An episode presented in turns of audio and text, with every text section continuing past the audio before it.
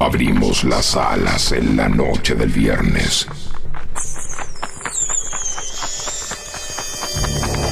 Abandonamos la luz y nos sumergimos en el misterio radial de FM Sónica.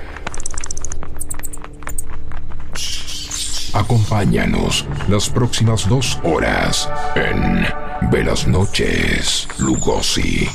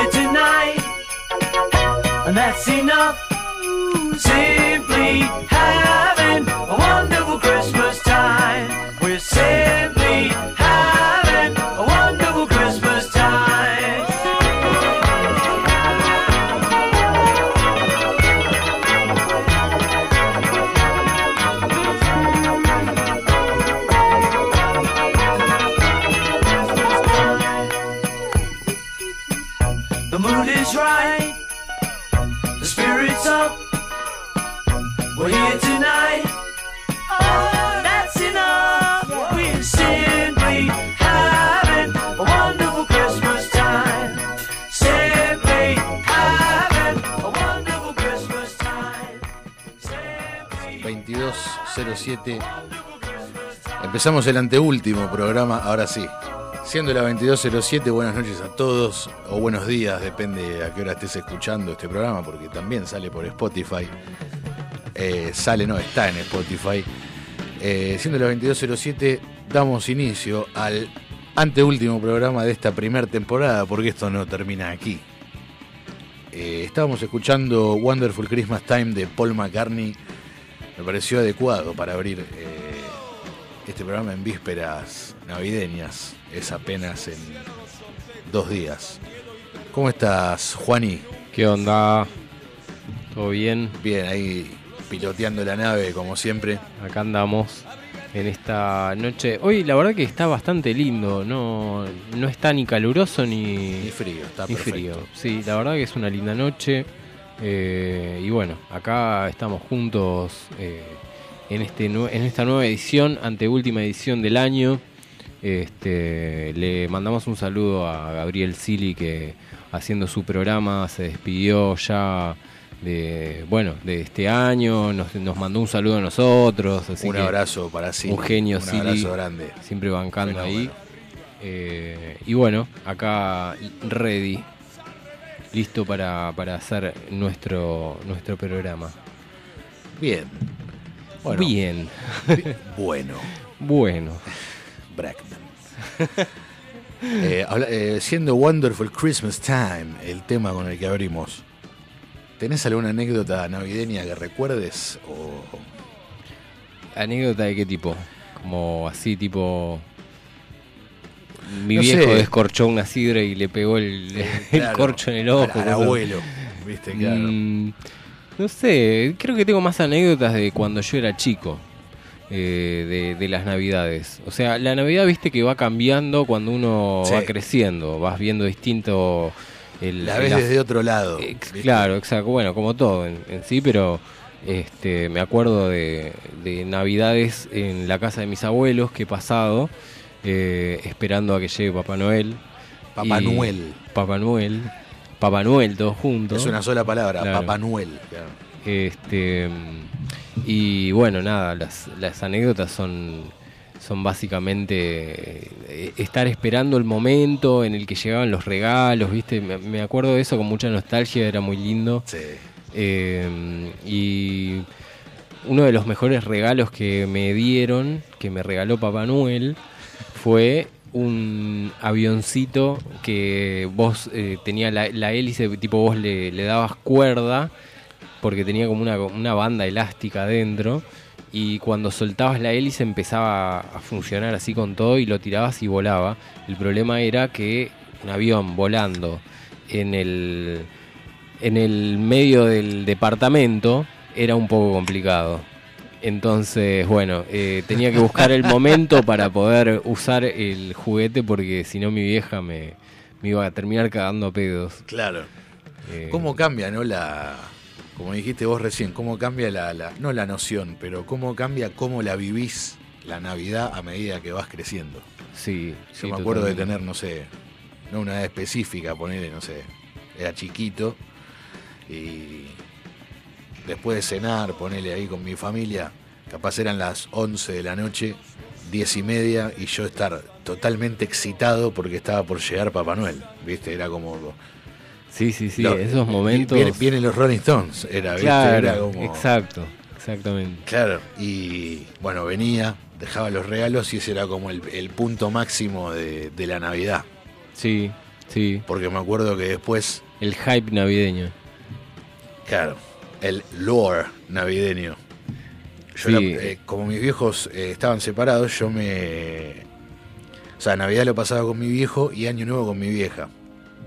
Entonces yo cuando lo pasaba con, la con mi familia por parte de mi viejo, eh, tengo muchos primos. Entonces no me aburría ni, ni a palos, ¿viste? Era, venía Papá Noel, dejaba los regalos, se iba y después era dormirnos bastante ta- tarde para un niño, pero todos como, mirá lo que me trajo, Mal. ¿viste? Eh, no sé, capaz a mis primos más grandes les traía, no sé, un Monopoly y se ponían a jugar, ¿viste? Sí. Era quedarse hasta tarde, Hasta tarde jugando. disfrutando de los regalos de Papá Noel. Que ya después te decían en un momento, bueno, bueno, Bueno. vamos, vamos a dormir. A la cama, vamos. Claro. Eh, qué momentos lindos. Sí. Y ahora, hoy por hoy, a las 12 de la noche, ya estás medio entonado. Sí, sí. O sea, es como lo que estamos diciendo, tipo, no, vemos ya, vemos las festividades de una forma distinta. No peor Como- ni mejor. No, es distinto, Distinta. es la, la forma en la que mm, la veíamos de chico. Yo creo que disfrutábamos las cosas porque las cosas pasaban de otro, por otro lado. Claro. Eh, qué sé yo, yo me acuerdo de, bueno, de, de verlo a Papá Noel, o sea... Cuando llegaba. Yo, entiendo que era mi tía, eh, o sea, es raro, pero eh, mi tía estaba eh, representando en ese momento a, a Papá Noel y... Pero no lo sé, no lo sé. La verdad es que me, me ha quedado la duda. Y solo me- solamente me acuerdo que Papá Noel fumaba. Es fumador, entonces. sí, sí, sí, sí, es fumador. Yo había ido cuando mi hermanito era chico, eh, creo que fue en Pal sí, fue en Palmas, ahí en Pilar. Había un Papá Noel ahí para sacarse fotos, viste, ahí sentado. Sí. Entonces, lo que sabemos de Papá Noel es que vive en el Polo Norte, que tiene varios duendes trabajando para él, que fuma, y a mí me dijo que es fanático de los Beatles. Así que Ya tenemos un montón de ya tenemos bastante información de, como le dicen en Chile, el viejo pajuero. Mira, Qué, qué- todo bien, ¿no? Pero qué, qué poco feliz el... Sacale una U. muy chilena la cuestión. Sí, pero suena feo, el viejo, viejo Viejo pajuero. pajuero. Sacale la U y viejo pajero, este es un insulto, boludo. Claro. No, no, no, no puedo concebir una imagen tierna de una madre chilena diciéndole a su hijo chileno, ven, ven, que está viniendo el viejo pajuero. Viste, como...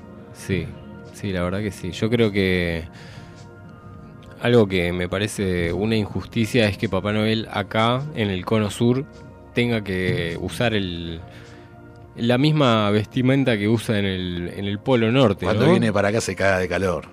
Es medio raro eso. Me parece que debería tener una versión... Aunque sea de musculosa que sí, venga, ¿viste? sí, sí, sí. Sí, tal cual. Pero bueno, la versión borracha de Papá Noel, en musculosa ahí. Claro, claro, tal cual. Igual es raro, ¿viste? Porque en inglés es Santa Claus. Y nosotros no sé por qué le decimos Papá Noel. ¿Viste? Papá Noel. Papá Papá Noel. Noel. Papá, papá, papá, papá Noel. Qué bueno eso, boludo, qué bueno. ¿Te acordás? Sí, sí, sí, sí. Las No, pero papeleras. empezaba, claro, eran las papeleras de Botnia en, en el río Uruguay. Empezaba la señora esa de, de la organización saliendo por tele, saliendo por televisión, aparte creo que era Telefe, que lo ve todo el país. ¿Viste? Y después Rodolfo, como dijo Rodolfo Barili, también lo ven muchos niños. Literariamente y fantásticamente en Escuché. Finlandia, de donde es originaria la planta Botnia. Entonces, sabemos que si ellos tienen un Papá Noel, y si llega a venir al río Uruguay, se le va a morir el Papá Noel. Se le va a Que morir. todos lo queremos, pero él se va a morir. ¿Por qué? Porque se va a tirar por la chimenea, por la chimenea vienen las dioxinas y se le va a agarrar cáncer y, Y chau chau Navidad. Navidad.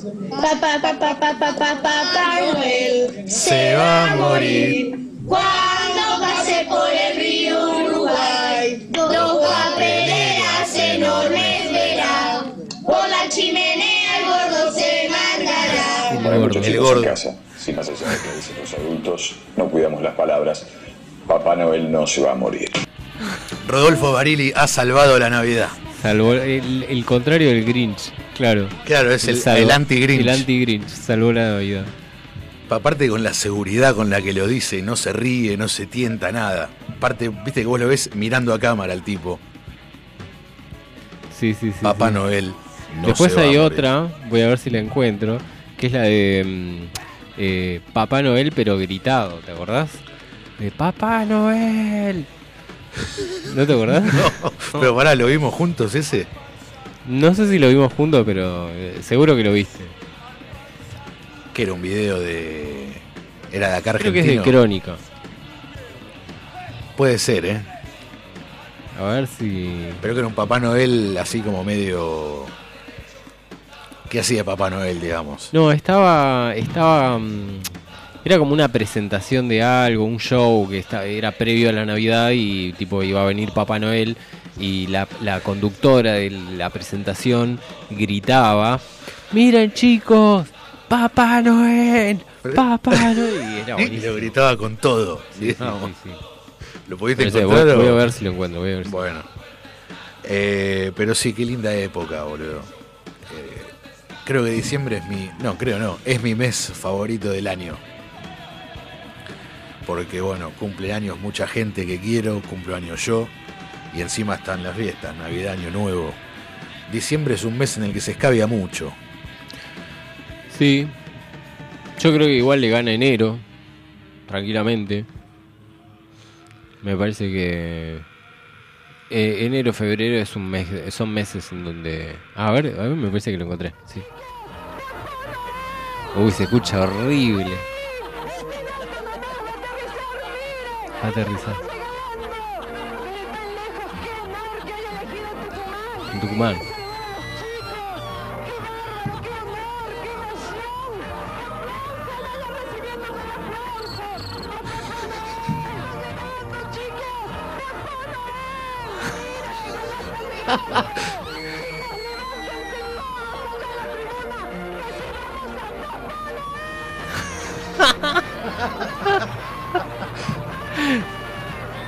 No, no, no, no, por Dios. Sí, se moría, se moría. Sí, de- no, no, no, no. Se le, le iba a agarrar un. No, por Dios. Ya en los últimos Papá Noel se estaba quedando como sin, sin nafta, Sí, ¿viste? sí, sí, sí. Papá Noel. No, pero los dos primeros bien arriba. ¡Papá Noel! Era un rockstar, Papá Noel. Claro, tal cual.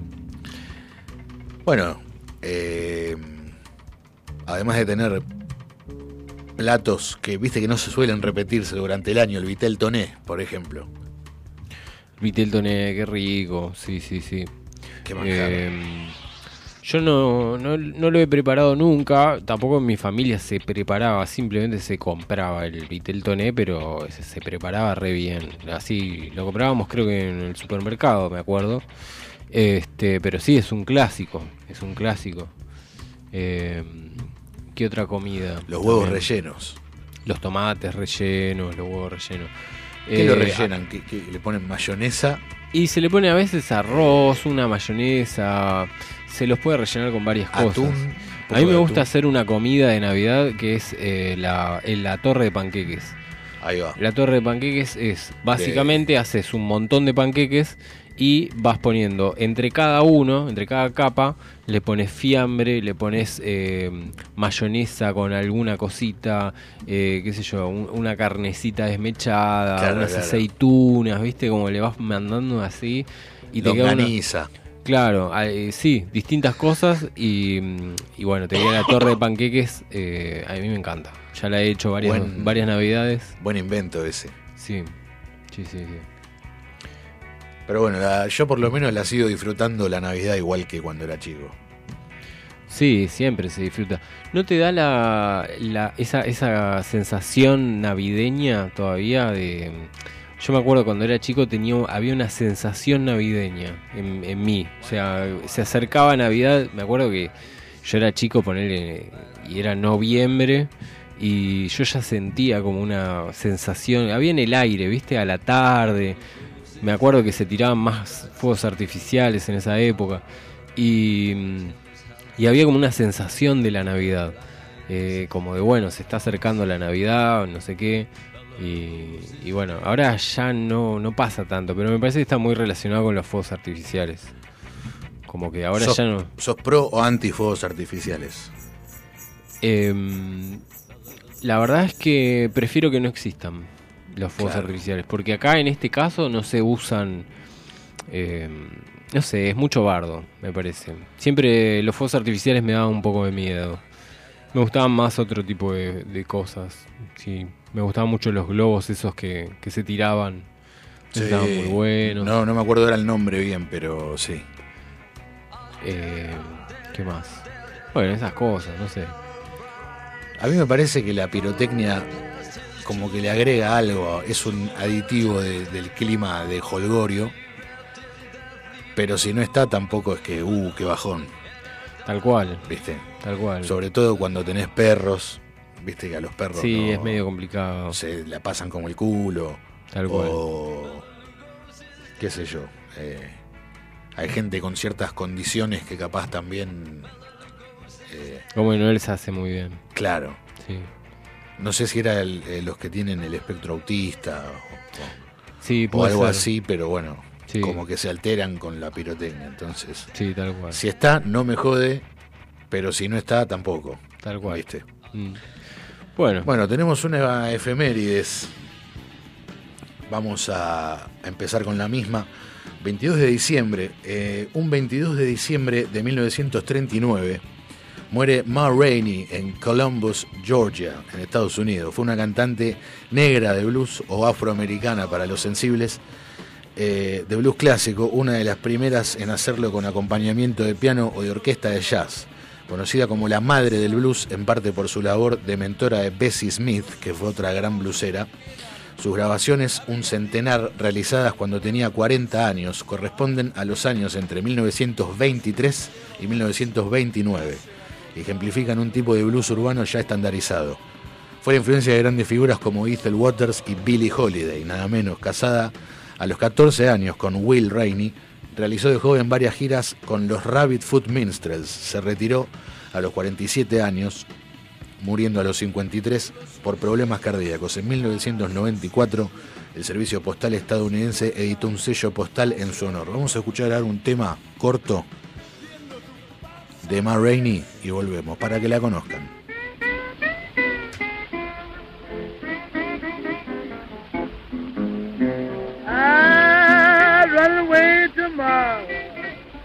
They don't mean me no good. I run away tomorrow. They don't mean me no good. I'm gonna run away. Have to leave this neighborhood. Ah, sun gonna shine someday in my backyard. Ah, sun gonna shine someday in my backyard. I got my man, but I had to wait so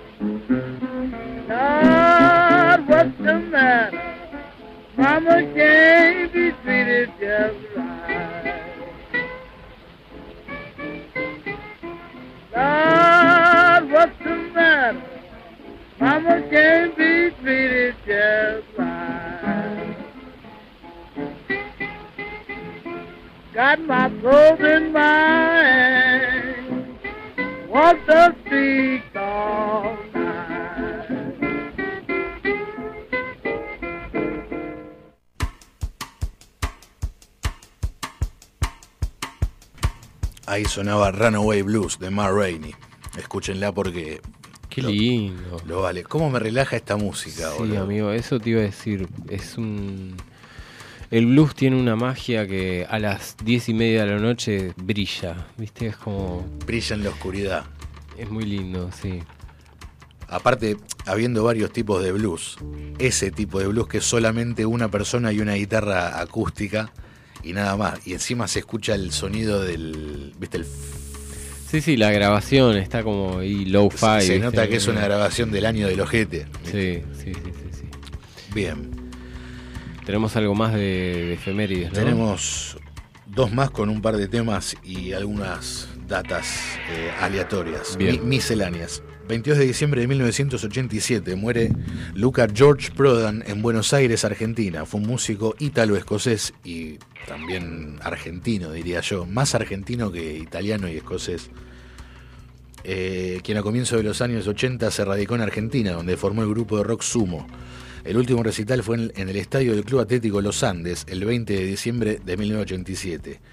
Según el cantante de la banda Los Violadores, Piltrafa, Luca estaba muy flaco y pálido. Sus ex compañeros recordaron más tarde que esa noche, momentos antes de interpretar una poderosa versión de Fuck You, Luca dijo, ahí va la última.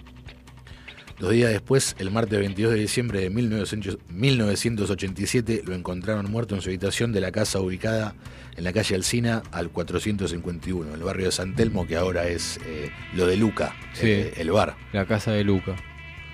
¿Fuiste? No, no, nunca fui. Yo tampoco. Fui una noche creyendo que estaba abierto y estaba cerrado y me cabió. Me tuve que volver porque era el único plan, no tenía un plan B, ¿viste? Pero bueno, vamos con un par de temas de sumo y seguimos. Banderitas y globos. Banderitas y globos.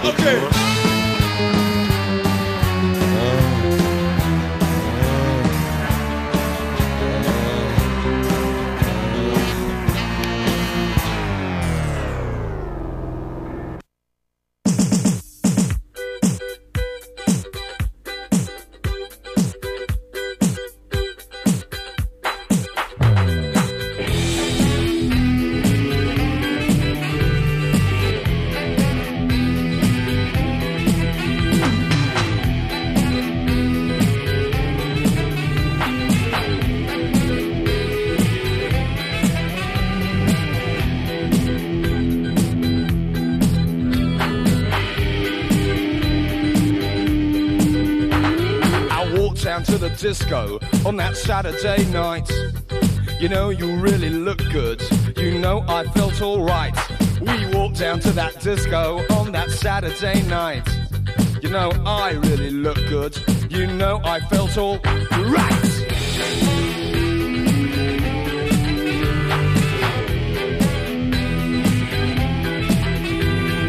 Disco, baby, disco, when you're dying in your bed.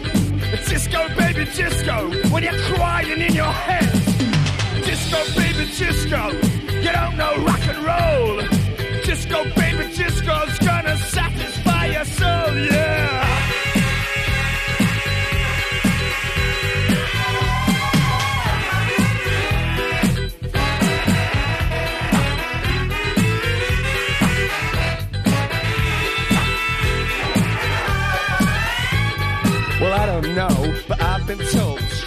Heaven are lined with gold. I don't know, but I've been told the streets of heaven aligned with gold. What am gonna get much worse if the Russians get up there first? Hey, disco, baby, disco, do it when you're down. Disco, baby, disco, do it upside down. Disco, baby, disco, riding in your bed. Disco, baby, disco, you're dancing on your head, yeah.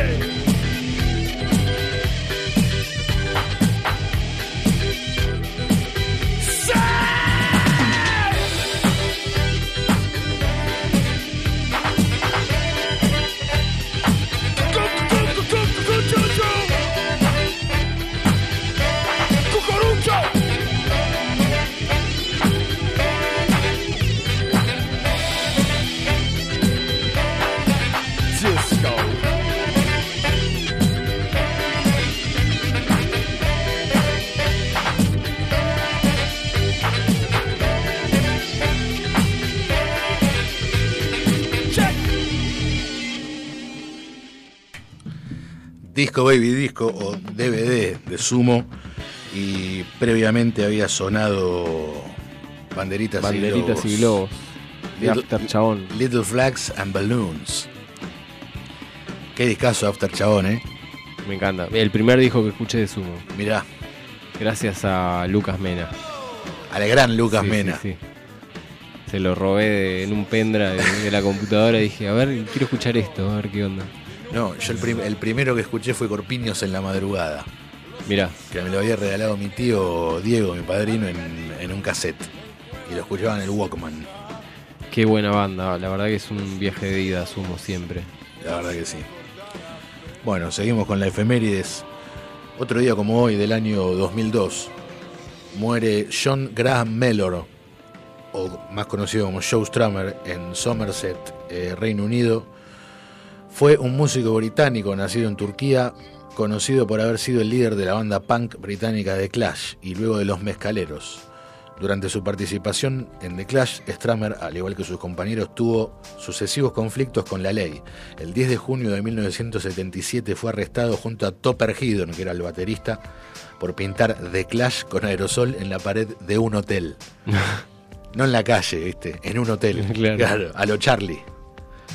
Eh, a su vez, a mediados de los años 80 fue nuevamente arrestado por golpear con su guitarra a un fan violento durante un recital en Hamburgo, Alemania. No aclara acá, pero se ve que se, dice fan violento porque le estaba pegando a alguien o estaba haciendo, se estaba desubicando. Claro. Entonces Joe Stramer le dio un guitarrazo y lo durmió, seguramente.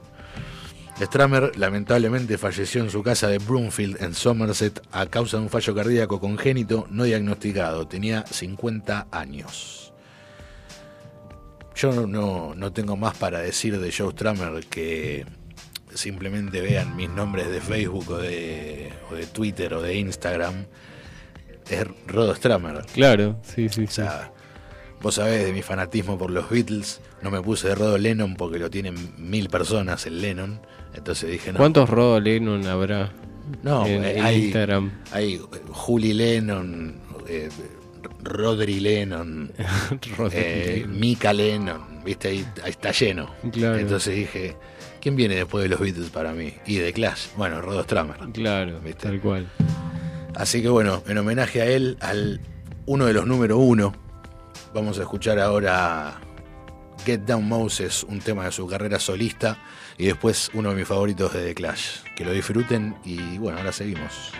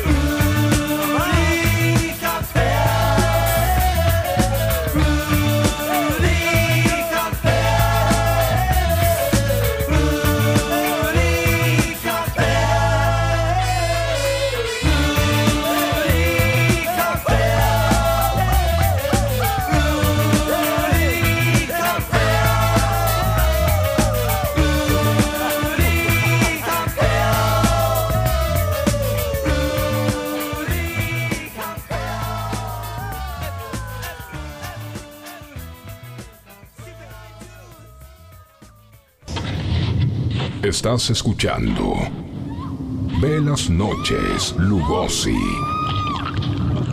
por FM Sónica. Casi 106 motivos para dejarnos sintonizados.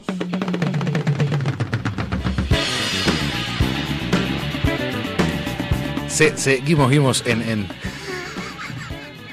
en Ese- Sónica, Buenos Aires Radio Station 105.9. No te la esperabas esa. No, me gustó igual. Eh, tengo tres más, pero sin tema. Bueno, adelante. 22 de diciembre de 1991, James Brown pone una demanda que no prospera contra los productores de la película The Commitments, diciendo que uno de sus personajes se parece a él. Al principio dije un ortiva, porque si se parece a vos es un homenaje. O a menos que se estén burlando, pero Claro. no creo. Igual después dije, es muy particular James Brown. O sea, si en una película hay un tipo que vos decís se parece, es porque probablemente la intención era que se parezca. Y sí, yo creo que sí. Pero bueno, dice que no prosperó la demanda, o sea, no era tan parecido, parece. o no era la intención. 2009. La estrella del Paseo de la Fama de Hollywood de John Lennon fue retirada del suelo y posiblemente robada según informes. Si fue robada, ningún boludo el que lo hizo, porque yo probablemente, si vos me decís que me puedo salir con la mía, lo hago. Me la llevo. Que no es algo que tuvo él o que era de él, pero bueno, es su estrella de ahí. Eh, Claro. Mandarla a hacer es más caro. En el 2009 fue eso. 2009. Mira. Y en el 2010 el gobierno británico declaró el famo- la famosa senda peatonal de Abbey Road de los Beatles como patrimonio de la nación. El ministro de Turismo y Patrimonio de Gran Bretaña, John Penrose, dijo, SIC. Este, esta senda peatonal de Londres no es un castillo o una catedral, pero gracias a los Beatles y una sesión fotográfica que duró 10 minutos, una mañana de agosto de 1969, tiene un reclamo tan fuerte como ser visto como parte de nuestro patrimonio. Yo no fui todavía, pero veo fotos de gente que se saca la famosa foto cruzando la senda peatonal, que es algo tan fácil como cruzar una senda peatonal, o sea. Sí, ¿no? Pero yo veo las fotos de X persona que se la saca y vos ves atrás en la vereda que está lleno de gente que quiere hacer lo mismo. ¿viste? Claro, hay una fila. Claro, no, no es que sos vos solo. No, no va a pasar nunca eso. Claro, claro. O sea, es lo ideal. a lo sumo sos vos y un grupo de personas. Claro, pero es lo que vos esperás, porque en la tapa están ellos cruzando y las veredas están vacías. Claro, claro. Eh, y no podías editar una foto en esa época, ¿viste? O sea, entonces lo ideal sería que, o sea, la foto más fiel a la tapa de ese disco sería que no haya nadie, pero en ningún momento no va a haber nadie. Yo ya sé que cuando vaya y me quiera sacar la foto va a estar hasta las pelotas, pero lo voy a hacer igual. Me imagino que debe ser uno de los cruces peatonales más complicados. De hecho, hace poco me acuerdo que había salido un video de Pobre un, los, un accidente. los que manejan ahí, ¿viste? Claro, por eso, de que hab- había habido un accidente, una persona que estaba tratando de sacarse una foto y los autos, bueno, o sea, es, un- es una calle, básicamente. Claro. Tiene, tiene No, básicamente no, es una calle. por eso. Claro. Este, y bueno, nada, es como que debe estar bastante complicado ese cruce. Me imagino los, los vecinos del lugar que tienen que manejar por ahí seguido diciendo esta calle que está la llena de pelotudos parió, sacándose claro. fotos. No, no va a aparecer Lennon, ¿viste? Como. ¿Para qué la querés? Claro, claro, claro. Eh, pero bueno. ¿Habrá gente fanática de los Beatles ahí, viviendo en ese barrio de Dee, en, en la cuadra esa? Yo si fuese inglés, eh, ¿Te mudarías ahí? me compro una casa al nivel de que abra la ventana y tenga vista a esa senda peatonal. No, espectacular. Debe, debe valer, ¿sabes qué? Igual Sí. una casa ahí, Sí. con vista encima a ese lugar debe estar, pero... Tranqui, sí, sí, a tres cuadras de la estación de servicio, no sé qué, estamos ahí en Abbey Road. Enfrente de... Enfrente de Abbey Road. Claro, La ventana da al, al cruce. a la senda peatonal, claro. Zarpado. Única casa en el mundo publicada como vista a la senda peatonal de Abbey Road. Claro. Porque vos te chupan huevos si querés comprar un departamento acá y dice vista a la senda peatonal de Scalabrini Ortiz. Claro. Te, te chupan huevos. No importa. Bueno, igual algo así pasa eh, con, creo que era Coronel Díaz, que es donde vive Charlie, Eh, mira, no, no sabía. donde vivió mucho tiempo. Eh, muchos fans van a la puerta del, del edificio a, a sacarse fotos. Claro, y tipo la zona es como... Muy cheta. Sí, como que la, la gente, las inmobiliarias lo venden por ese lado, me imagino. Claro, me imagino a las viejas que viven ahí diciendo, no se puede entrar. Cada vez que entro hay un hippie queriendo sacarse una foto, ¿viste? Claro, sí, sí, sí. Y yo... Bueno, sí, nada. ¿Qué ibas a decir? No, nada, nada, nada. Ah, bueno. Bueno, eh, Ah, ¿tenés, te- sí, tenés más efemérides? Tengo una más, pero que no es musical como las, las de recién.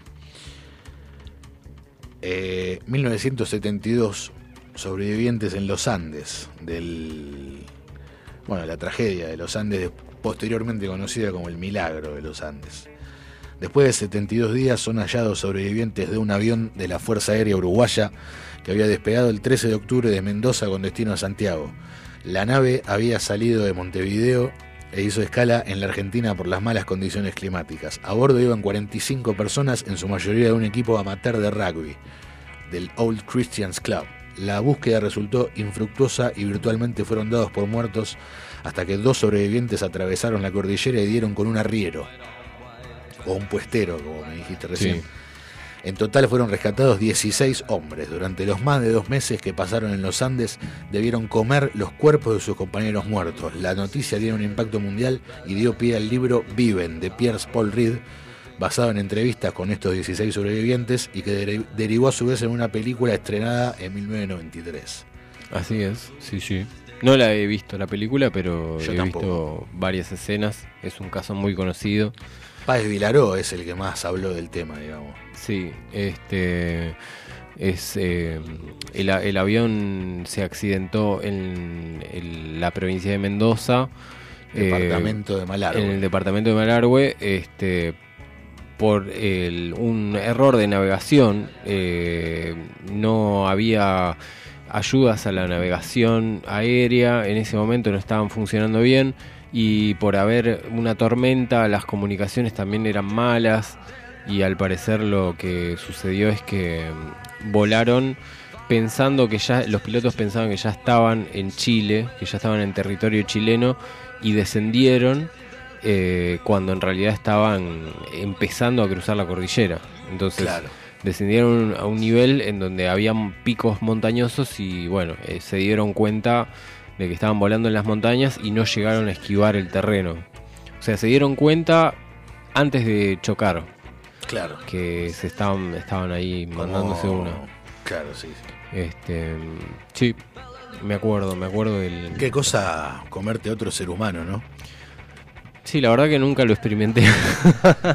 No, yo tampoco. Debe ser algo raro. Se imagino. morfaron entre ellos, pero por, por necesidad, no por gusto. ¿viste? Y sí, Yo supongo que al principio habrán entrado al avión a ver si quedaba algún, viste, los que te sirven, algún chocolatito. ¿viste? había, Algo. había. Sí, sí, tenían, me acuerdo. Pero Tenían- bueno, cuando no, cuando se acaba víveres. eso, es como, ¿qué quedan? Bueno, personas. Sí, y personas que ya habían fallecido. No, obvio, no los mataban para comérselos, sino No, que eh, al que moría, bueno. Creo, no me acuerdo si vos me habías contado o cómo fue la, la situación, como que eh, ya los mismos compañeros que ya estaban en condiciones Que sabían no- no- que se iban a morir, decían, che, decían, bueno, claro, ya no, no voy a sobrevivir, Cómanme, listo, claro. ya está, guacho, si te está muriendo de hambre, toma, toma mi brazo. Ah. toma mis nalgas. Pero lo que rescato es que siempre, mm, eh, si bien el, el- todo el evento y todas las cosas que pasaron se tomaron con seriedad, muchos de los, de los chicos que sobrevivieron lo contaban como algo, mm, no, no gracioso, pero sí tampoco, no se lo tomaban con toda la seriedad del mundo. Claro. Era como, bueno, sucedió esto, ya está. Tipo, si lo tenemos que contar, lo vamos a contar. Es así. Eh, Yo igual creo que eh, le mezquinaban la comida, por ejemplo, a los pilares o a las segundas líneas, que son los más robustos de un equipo de rugby, Sí. porque bueno, más comida. Claro, eran los más grandotes. Claro, ¿no? no, no te vas a comer un wing, ¿viste? Claro. Una, De- una alita. Una apertura, ¿viste? ¿no? De un equipo de rugby, si me tengo que morfar alguno, y un segunda línea, un pilar, que son los más Alguno un robustos. poco más grande. Claro, más carne. Qué bárbaro, che. Debe haber sido muy, muy zarpado para ellos. La verdad. Este, Yo sí. igual creo que si estaba en ese avión, eh, si, si era un sobreviviente, igual me iba a morir de un bobazo, de, del cagazo de estar en un avión que se estaba estrellando. O sea, creo que sí. O sea, si me tocaba sobrevivir, capaz me ¿Y moría vos? antes. Sí, me imagino. Yo me moría antes. O sea, estaba ileso, pero muerto. Claro. Del, del susto, boludo. Claro. Y olvídate que a vos te iban a comer primero. Pero casi que me autosacrifico por el, por el grupo. Che, de acá quién es el más alto, yo. De quién es el más El más grandote, grandote, yo. vos. Bueno, asústenme mucho. ¿viste? Asústenme mucho.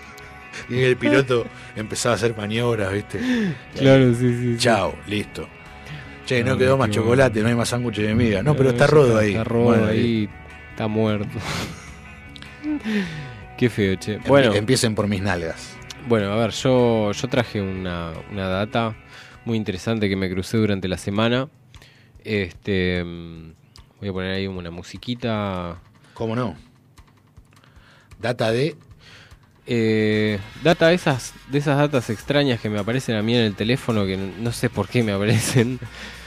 Reaparece un topo, un tipo de topo. Los topos son ciegos. Sí, No sé si lo tenés al, al animal. sí, sí, sabía que eran ciegos. eh, llamado el topo ciego dorado. Hacía 87 años que se creía que estaba extinto, estaba desaparecido. Esto sucedió en, en Sudáfrica.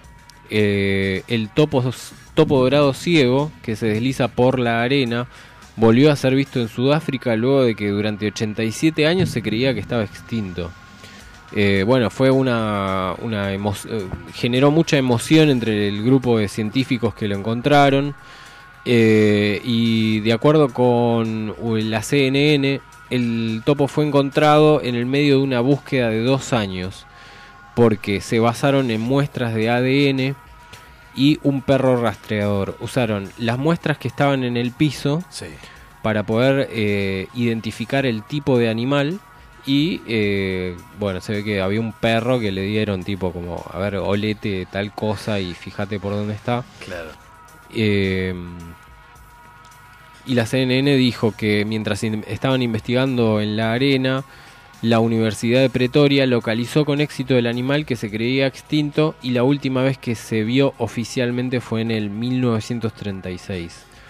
Eh, en esos años, además, habían encontrado una en una pequeña región de Port Knowlton, en Cabo Norte, en Sudáfrica. eh, los topos eran del tamaño de un ratón o de un hámster. Sea, un, un animal muy chico y tiene un pelaje que imita a la arena. De acuerdo con los especialistas en el tema, los topos ciegos viven en madrigueras, eh, en partes que son inaccesibles y muy pocas veces dejan túneles de- detrás de ellos. Claro, obviamente los, en la arena los topos no, no pueden cavar un túnel y dejar el túnel abierto, o sea, la No, arena se va cerrando no a lo permite. que, que avanzan, digamos. Claro, ellos eh, como no tienen ojos, eh, tienen una capacidad auditiva muy grande. Ah, yo pensé que, o sea, tenían ojos pero que eran ciegos. No, es como que tienen ojos pero no los, no los pueden usar. O sea, son diminutos. Claro. Es medio como los murciélagos. Claro. O sea, que tienen ojos pero en realidad No son ven un ciegos. carajo, claro. Eh, Cieguito volador. Exacto, bueno, en este caso el, el que escarba. Ah. El cieguito excavador. Claro, excavador. Eh, a través de un comunicado de prensa, Samantha Minhard, genetista y de la con- conservación de eh, la vida silvestre del lugar, explicó que se descubrió el topo porque los científicos basaron esta, esta búsqueda en las muestras de ADN y analizaron células de la piel del topo y pelo y la caca también. Basta que lo dice. La caca. La caca. La extracción de ADN del suelo no está exenta de desafíos, pero hemos estado perfeccionando nuestras habilidades y refinando nuestras técnicas, incluso antes de que este proyecto esté en pie. Y estábamos bastante seguros de que si el topo dorado estaba en, en medio de nosotros, o sea, estaba en el lugar, íbamos a poder detectarlo eh, junto con este, usando el perro y el ADN. Samantha, eso fue lo que dijo Samantha para, para la CNN. Así que bueno, eh, es una buena noticia en definitiva el hecho de que haya un animal que se creía ex- extinto y que bueno, en este caso se descubrió que sigue vivo. Estaría bueno que lo pudieran, no sé, agarrar. No y- capturar.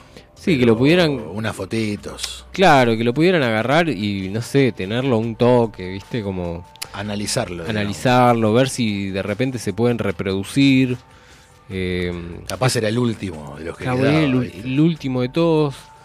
Eh, pero me parece que no, porque el tema de que no se lo haya visto al topo este, el topo dorado, es por una cuestión de que es muy difícil de localizar. No es que no haya muchos, sino que es complicado el lugar. Como está en medio de la arena. Claro, medio del Es desierto. como que, claro, y es ciego, además. Uno de las, una de las personas que, que, como es que dejó un comentario acá en la noticia, puso, no se lo vio venir, no lo vio venir el topo. Claro. y no, claramente no lo vio venir. Muy buen timing tuvo. claro. Claro. Me imagino, pobrecito. Así que bueno, eh, esta es la noticia del topo. The y ya son las 11, así que vamos a tener que ir con la tanda ahora. Let's go to the tent and we'll be right back. Yeah.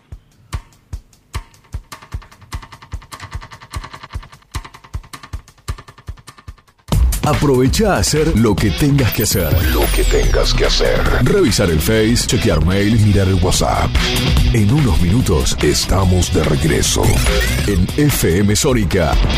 Iniciamos nuestro espacio publicitario. Seguí conectado a la noche de la radio. Seguí conectado a la mejor programación.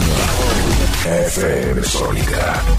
105.9 desde Vicente López, Buenos Aires, Argentina. Tenemos todo el aire que buscabas. Ahora Telecom Fiber Corp es Telecom.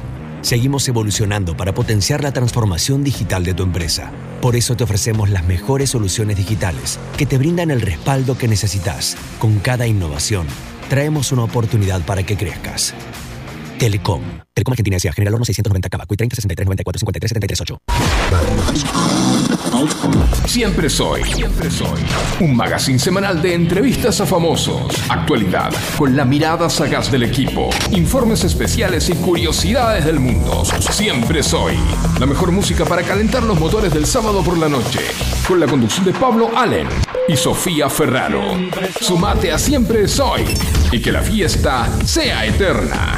Sábados, 18 horas por Radio Sónica 105.9. Una provincia donde siempre hay más para descubrir. Todos los destinos y todos los paisajes. Buenos Aires. Tenemos una re provincia. Disfrutala con recreo. Bájate la app. Gobierno de la provincia de Buenos Aires. Estamos esperando el sábado. Estamos esperando el sábado.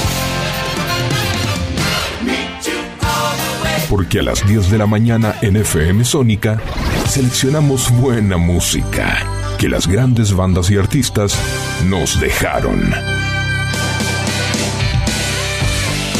Formato clásico. El programa con lo mejor de los mejores. Canciones inolvidables de aquellas épocas. Presentado por Martín Gómez. Formato clásico. Sábados de 10 a 13. Por FM Sónica. Mantener climatizados solo los ambientes en uso. Cuida la energía. Sumate al consumo eficiente. Edenor.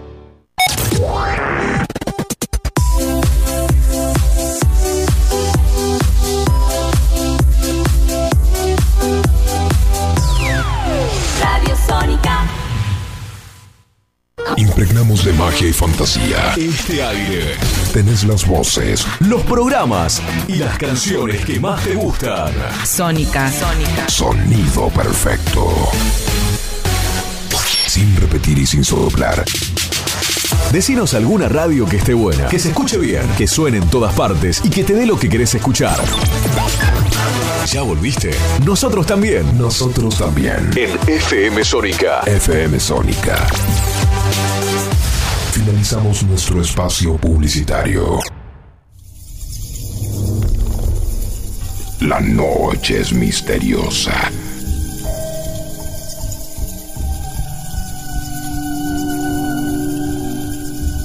Y nosotros no somos la excepción.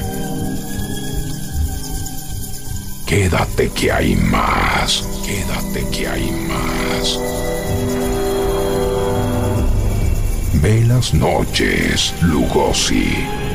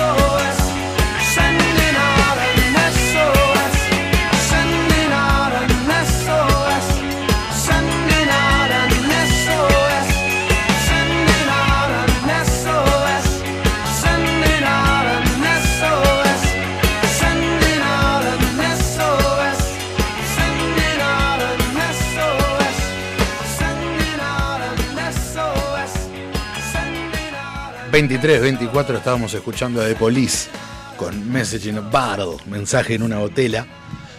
Eh, lo fui a ver. 2000. los do- Cuéntame, cuéntame más. los 2000, no me acuerdo del año. Lo único que me acuerdo es que yo todavía iba al colegio. Eh, y me acuerdo que encima. Porque este tema es un hit de The Police. Sí, es de los más, Es de los más conocidos. Y vos como banda, ya más tocando en estadios, los hits los dejás para el final. Bueno, con ese tema abrieron el recital. Mirá. Con ese tema empezó, o sea, con los tapones de punta. Toda la carne al asador. Bueno, eso es algo. El otro día, es el, hace poquito estábamos hablando de eso, de cómo arrancan los. eh, las bandas muy conocidas, a veces arrancan con los temas más conocidos. Y cierran con otros temas más conocidos. Claro, te dejan para el final otros hits. Claro, tal cual. Pero bueno, son bandas que tienen muchos hits, porque la- hay bandas, viste, la, como hablamos en un programa, las One Hit Wonder. Sí. El único que tienen lo tocan al final, no es que. Sí, sí, tal cual. Porque ah, si abren con ese, se van. Sí, ¿viste? sí, sí, sí. Bueno, Eh, ¿De qué vamos a hablar ahora? No sé. no sé. Desconozco. No. Bueno, vamos a hablar eh, un poco. Creo que la semana pasada estábamos hablando también del tema del. Bueno, no estamos en una comunicación telefónica con nadie. Claro. Y acá sentado al lado mío tampoco hay nadie. Tampoco hay nadie. Así que, bueno, no importa. Por hoy. Por hoy es así la cuestión.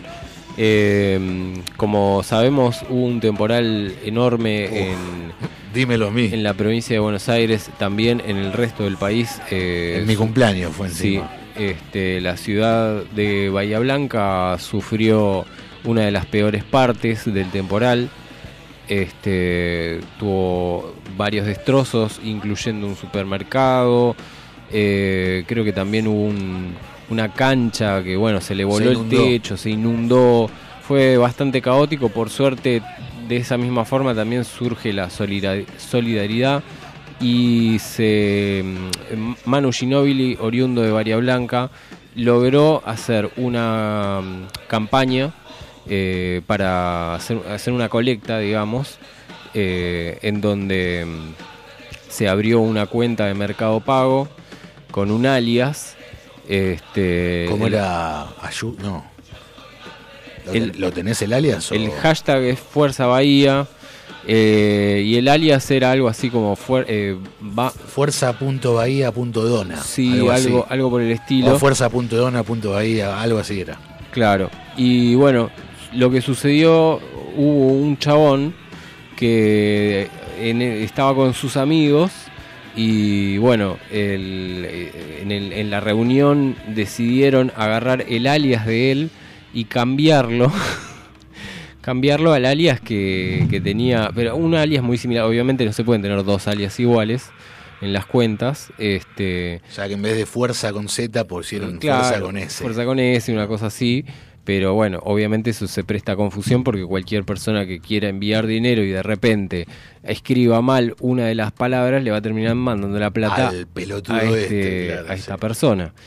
Y Al pelotudo, decilo, no hay problema. Si es un pelotudo. Claro, bueno, y un locutor de Bahía Blanca, Joaquín, estamos hablando de Joaquín Baridón, con su programa en APP Bahía, la radio APP, este, pudo sacarlo al aire, le hizo una entrevista y acá tenemos lo que sucedió. ¿Tenemos el audio? Sí. Hola Iván, buen día, ¿cómo estás? Hola, ¿cómo estás? ¿Todo bien? ¿Qué hicieron Iván? Nada, quería primero que nada pedir disculpas. No sé cuánta gente me está escuchando, pero estoy intentando hablar con cada medio o intentar comunicarme. Quería pedir disculpas públicamente eh, a todos los que lo vieron. Sé que llegó hasta más lejos de Bahía Blanca. Es un quilombo enorme y que yo me puedo meter en un quilombo enorme porque quedé pegado yo. Eh, fue toda una equivocación. me da muchísima vergüenza tener que salir a hacer esto, pero es lo que me corresponde. Eh, ayer estábamos con unos amigos al mediodía. Eh, nada, no había luz, obviamente. Eh, nos juntamos a almorzar y nada, bueno, fumamos, que yo no quiero decir, pero bueno, más o menos todo el mundo debe saber. Nos pusimos a hablar de todo lo que había pasado, de lo que había hecho Guido Radagás, eh, Manu Ginóbili, eh, en todo lo que había publicado la foto. Después de eso salió la colecta de Independiente de Santi Maratea. Entre una cosa y la otra nos pusimos a hablar de la gente que cambiaba el área, qué sé yo, toda, todo lo que sucedió. Y me bueno, nos pusimos a volver y a ver, vamos a probar a ver si ya está luz, a ver si la gente ya lo cambió, no sé qué. Agarramos mi teléfono, eh, no sé por qué, cambiamos el alias, no es que lo haber probado transfiriendo, eh, lo cambiamos, o sea, me lo cambiaron en mi teléfono, se cambió el alias, le cambiaron la Z por la H.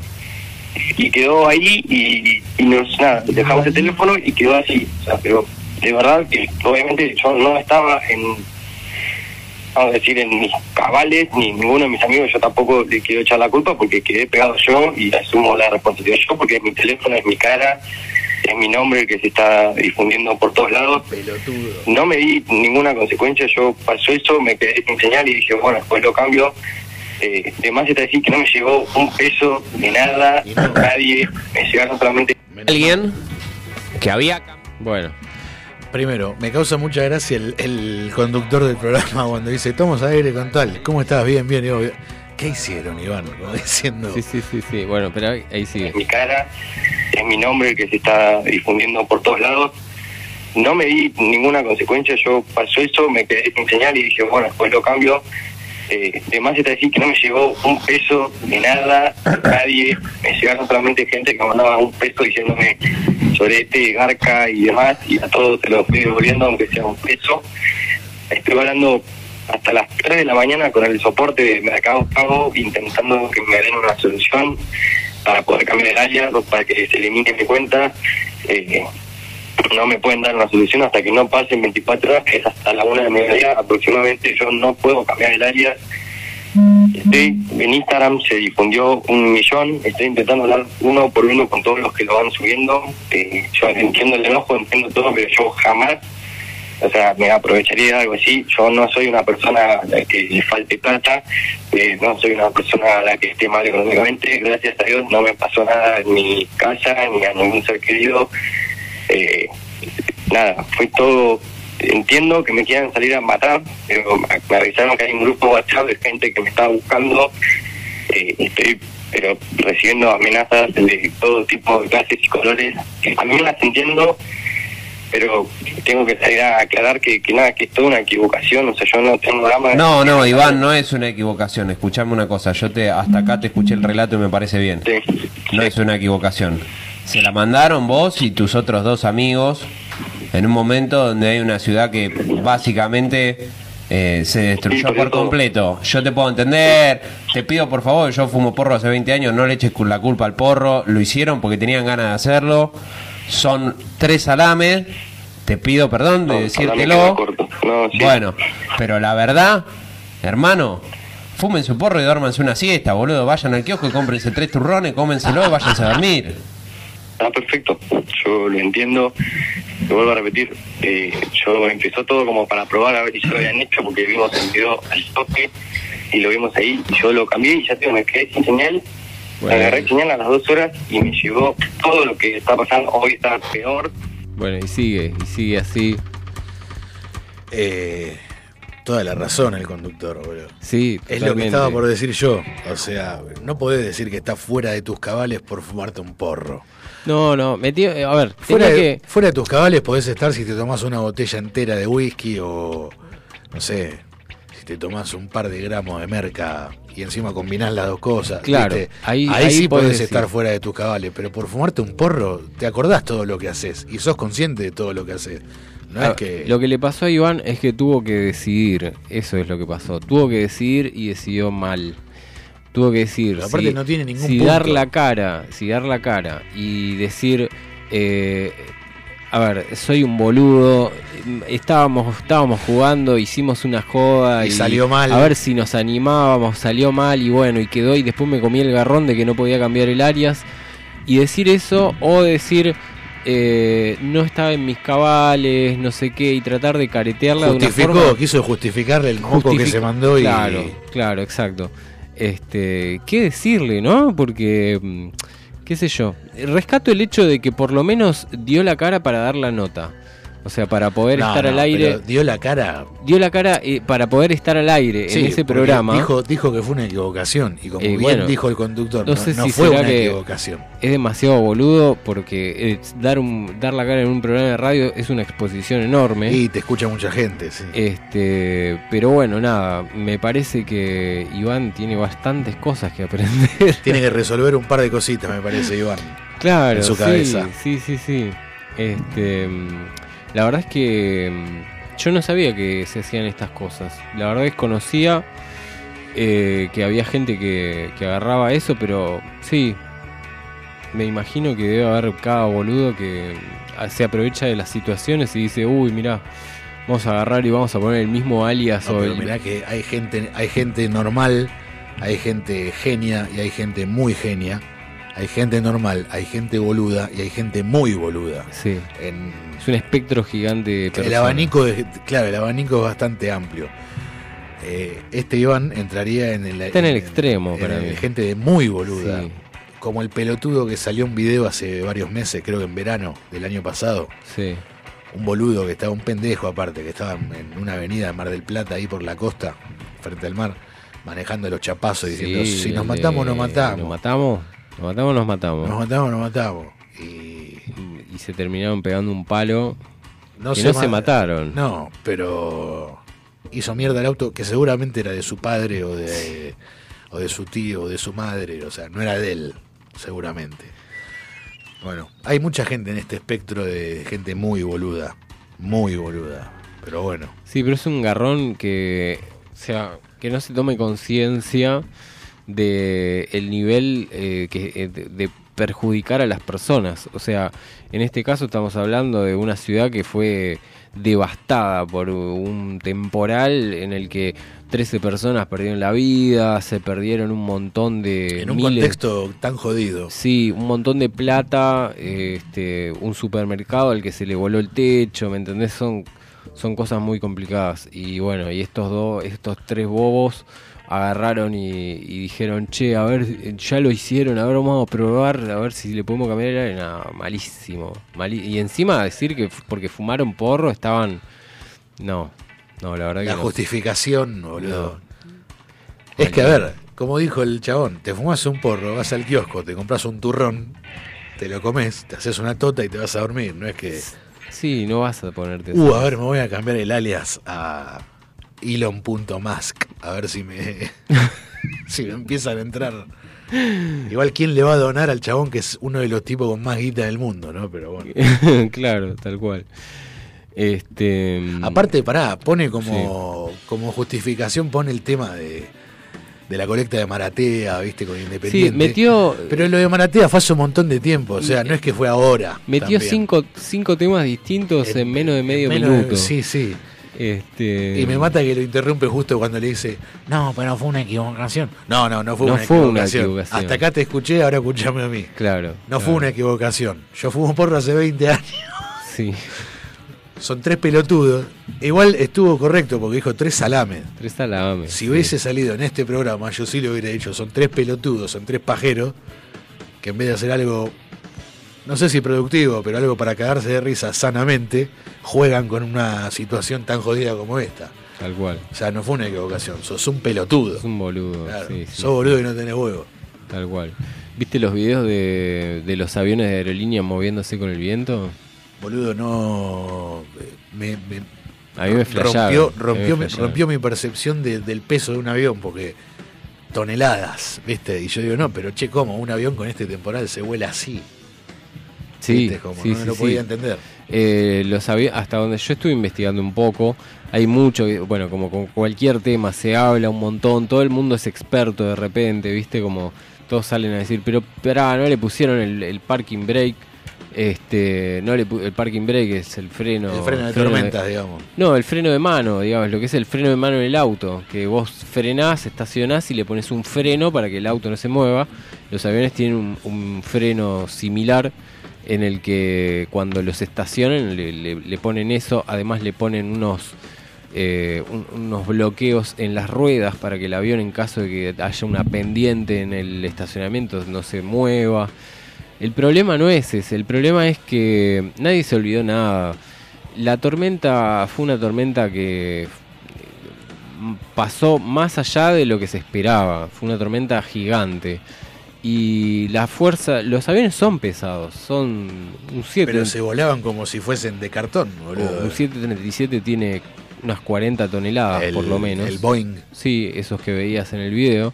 Son unas 40 toneladas. El tema es el- la fuerza que tiene el viento. Porque el avión al estar diseñado para poder atravesar el aire, se perfila. Es como que pongas, no sé, una veleta, ¿viste? Como las, las que indican la dirección del viento. Sí, sí, sí. Por más pesado, por más que sea de metal, eso se va a perfilar con el viento. Eh, y bueno, no hubo ni freno de mano, ni calza, Nada, ni nada que se le pueda poner en las ruedas para evitar que el avión se mueva. No solo fueron los aviones de aerolíneas, hubo aviones de, de otras empresas como Flybond y como JetSmart que también estaban estacionados, solo que Aerolíneas tiene una flota enorme de aviones y las otras no. Entonces, obviamente iba a causar más destrozos en los aviones de aerolíneas. Este, pero bueno, tampoco fue algo que no se pueda arreglar. O sea, los aviones tuvieron algunos eh, eh, algunos choques con el- la escalera, viste que se voló la escalera, le pegó, se dio vuelta, no sé qué, pero son cosas que se pueden arreglar en, en el taller, en mantenimiento, y después van a poder seguir volando tranquilamente. Claro. Así que bueno. Igual a raíz de eso se cancelaron muchos vuelos. Y... Sí, por supuesto, hubo un quilombo. Pero a ver, si el avión tiene un golpecito, ¿no podés volar igual? No. O sea, se abolló en un lugar. ¿No podés salir? No, no puede salir. Claro. No puede salir porque ese golpecito cuando vuela a 900 kilómetros por hora Se es, agranda. una, es una cosa que no, no ¿No? le hace muy bien al avión. Sí. Claro, como que se empeora.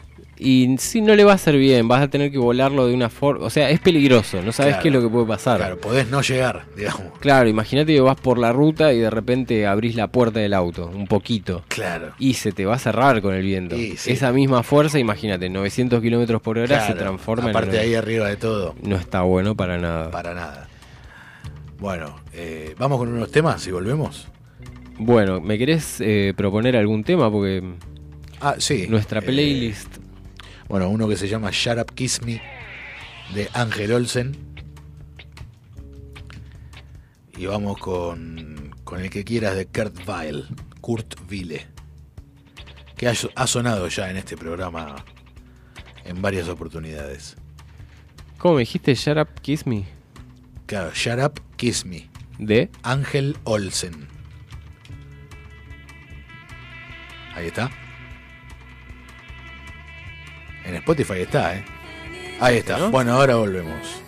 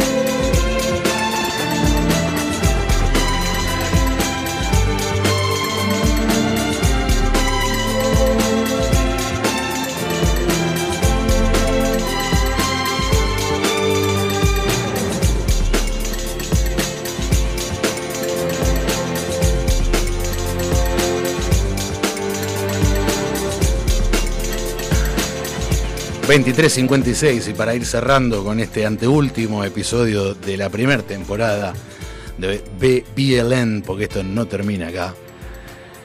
Eh, bueno, acaba de ganar River en Santiago del Estero, le ganó a Rosario Central 2 a 0 con goles de Facundo Colidio y Nacho Fernández. Fue expulsado Hamilton Campas en Rosario Central a los 60 minutos.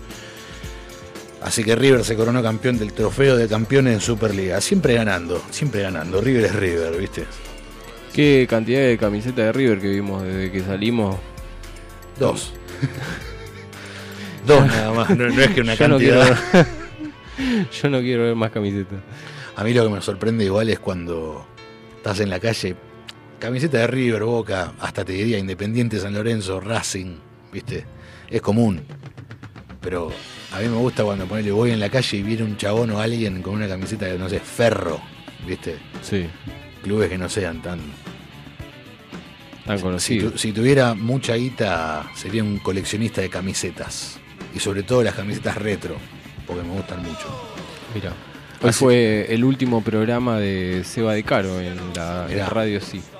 Ya se fue, terminó su programa. Eh, hace- ¿Sigue, ¿Está Guillermina con el suyo? O- Sí, sí, en Radio Sí siguen haciendo eh, un día más junto con Dami Fernández. Eh, sí, ese programa va a seguir. El de Seba de Caro ya terminó. Perfecto. Eh, deberías escuchar en algún momento. ¿Te acordás de Metro y Medio? Sí. Que ahora es vuelta y media. Vuelta y media. de- De One Rage. Sí, había un segmento del programa que se llamaba Festival de Anécdotas Independientes, que invitaban a un famoso Sí. y contaba alguna una o dos anécdotas que tenían con alguien. Bueno, de ahí salió el cómo es. ¿Viste? ¿Tarda mucho? Tarda mucho. la contó ahí. Bueno, la que contó Seba de Caro en, en ese segmento fue una anécdota que tuvo con nada más y nada menos, me pondría de pie, Damián Cifrón. Mira. Eh, que estaban en un bar, viste, cuenta que llega Seba de Caro y Seba de Caro mismo dice como, no, y, y hablando como me sacaba años luz, viste, era como, él decía, no, tal cosa, tal y tal, y cada cosa que decía para él era como, oh, viste. Claro. Cuestión que en un momento Cifrón ve como que afuera del bar, como que estaban por entrar a robar, Sí. y él se da cuenta Sí. y le dice, vení, seguime. Y como que sale de tal manera que los chorros salen corriendo, viste, no sé qué. Hace como, como en el momento se le ocurrió el... el- Sí, la- jugada Le salió bien. Sí. Y agarra a Seba y dice, frente a mis ojos estaba Mario Santos de los simuladores, no era Cifrón. Porque eso era algo que tranquilamente podría haber hecho Mario Santos. Claro. ¿viste? Pero, a ver, anteojito y hubiese sido, Sebastián, sígame. ¿Viste cómo? Sí, sí, sí, sí. Y ahí se escuchaba el tarat, tarat, tarat. El plano fijo, ellos yéndose. Claro, claro, claro. No, y ahí tendría que el, ahí venía el disculpe. ¿Fuego tiene? Claro, tal cual. tal Bueno, remate. bueno, nos retiramos, nos vemos el viernes que viene en la última emisión de esta primera temporada. Gracias a todos por estar del otro lado y bueno, eh, pásenla lindo. Pasen una linda Navidad. Una linda Navidad que no nos vamos a escuchar en el medio, así que Nos vemos el viernes que viene. no manejen en pedo, pero sí escabien, si no manejan. Eh, díganle a sus familiares que los quieren mucho y nada. Sean felices, pásenla lindo. Nos vemos el viernes que viene.